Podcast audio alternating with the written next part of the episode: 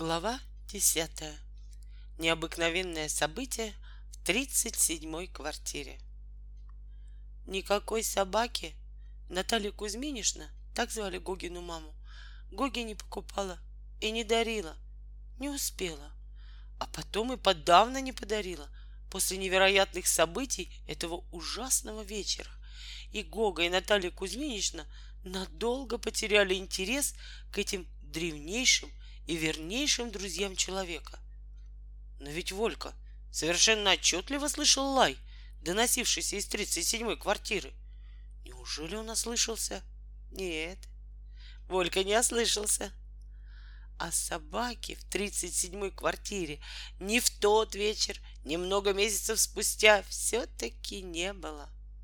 Туда, если хотите знать, даже лапа собачья с тех пор не ступала — Словом, напрасно Волька завидовал Гоге.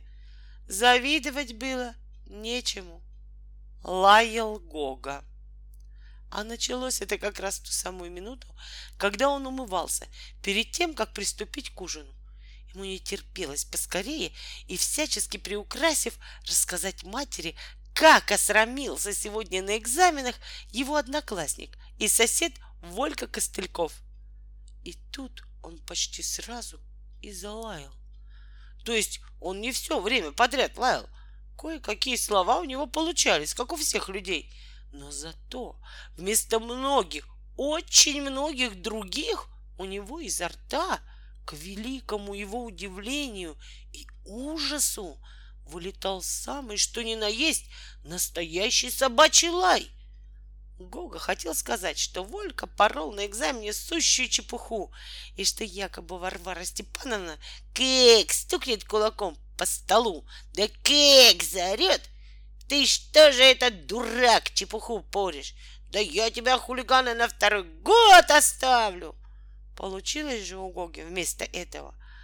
Волька вдруг кек стал пороть. Гав, гав, гав, гав а Варвара Степановна кейк стукнет по... Ау, ау, ау, ау, ау. Гога от неожиданности оторопел. Он замолк, передохнул и попытался повторить фразу.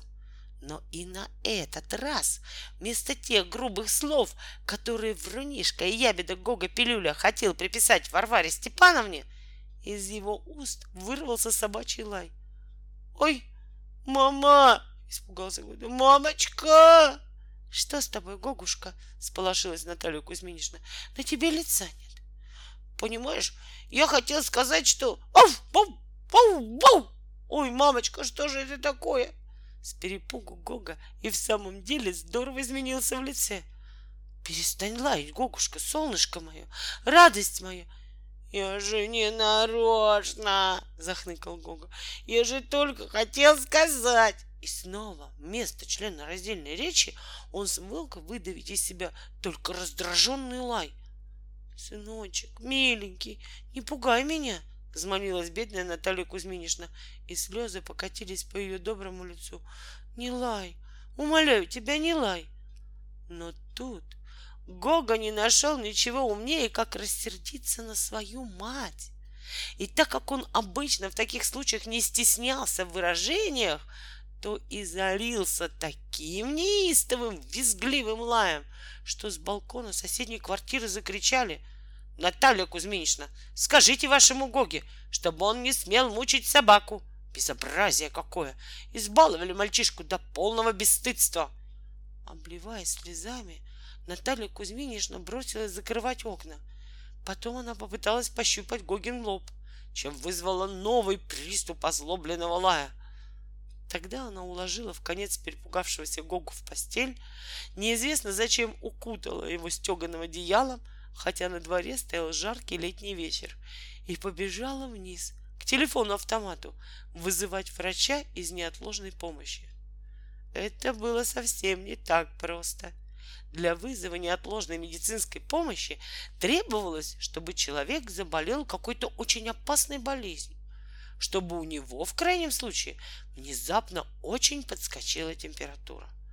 Пришлось Наталье Кузьминишне соврать, будто у Гоги температура 39,8, и что он будто бы бредит. Вскоре прибыл врач. Пожилой, полный, седоусый, опытный.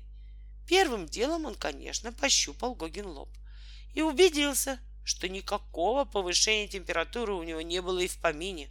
И, конечно, возмутился, но виду не показал. Уж очень расстроенное было лицо у Натальи Кузьминишны. Он вздохнул и присел на стул у кровати, на которой возлежал Гога, и попросил Наталью Кузьминишну объяснить, что побудило ее вызвать врача именно из неотложной помощи. Наталья Кузьминична рассказала все на чистоту. Доктор пожал плечами, переспросил ее, снова пожал плечами и подумал, что если все это соответствует действительности, то следовало бы вызвать не врача-терапевта, а психиатра. «Может быть, ты решила, что ты собака?» — спросил он у Гоги, как бы между прочим. Гога отрицательно покачал головой. «Это хорошо», — подумал доктор. «А то бывает такое сумасшествие, когда человек вдруг решает, что он собака». Конечно, он не высказал эту мысль вслух, чтобы зря не пугать ни пациента, ни его мать, но сразу стало видно, что доктор повеселел. «Покажи язык», — сказал он Гоге. Гога высунул язык. Язык вполне нормальный, так, теперь мы вас, молодой человек, выслушаем. Так, так, так. Сердце превосходное, хрипов легких нет. Желудок как? Желудок нормальный, сказала Наталья Кузьминишна. И давно он у вас э, э, гавкает? Уже третий час. Просто не знаю, что мне делать. Прежде всего успокоиться. Пока что не вижу ничего страшного. А ну-ка, молодой человек, расскажите, с чего это у вас началось? А просто так, с ничего, жалостным голосом начал Гога.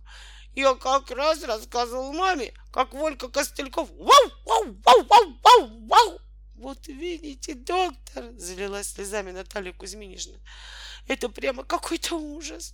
Может быть, прописать ему какие-то пилюли или порошки. А что, если ему прочистить желудок? Доктор поморщился. Дайте мне, Наталья Кузьминична, срок, чтобы подумать просмотреть кое-какую литературу. Редкий, очень редкий случай. Значит так, полный покой, режим, конечно, постельный, пища самая легкая, лучше всего растительно-молочная, никакого кофе и какао, самый слабенький чай, можно с молочком. На улицу пока не выходить.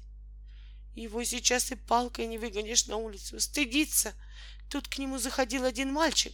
Так бедный Гога так лаял, так лаял. Еле мы его упросили, мальчика этого, никому об этом не рассказывать. А желудок как, прочистить, может быть? Что ж, сказал доктор в раздумье, прочистить желудок никогда не мешает. А что, если ему и горчишники на ночь поставить? Спросила Наталья Кузьминична, схлипывая. Тоже неплохо. Горчишники — это вещь. Доктор хотел было погладить приунывшего Гогу по голове, но Пилюля в предвкушении всех назначенных ему процедур гавкнул с такой нескрываемой злостью, что доктор быстро отдернул руку, испугавшись, как бы этот неприятный мальчишка и в самом деле его не укусил.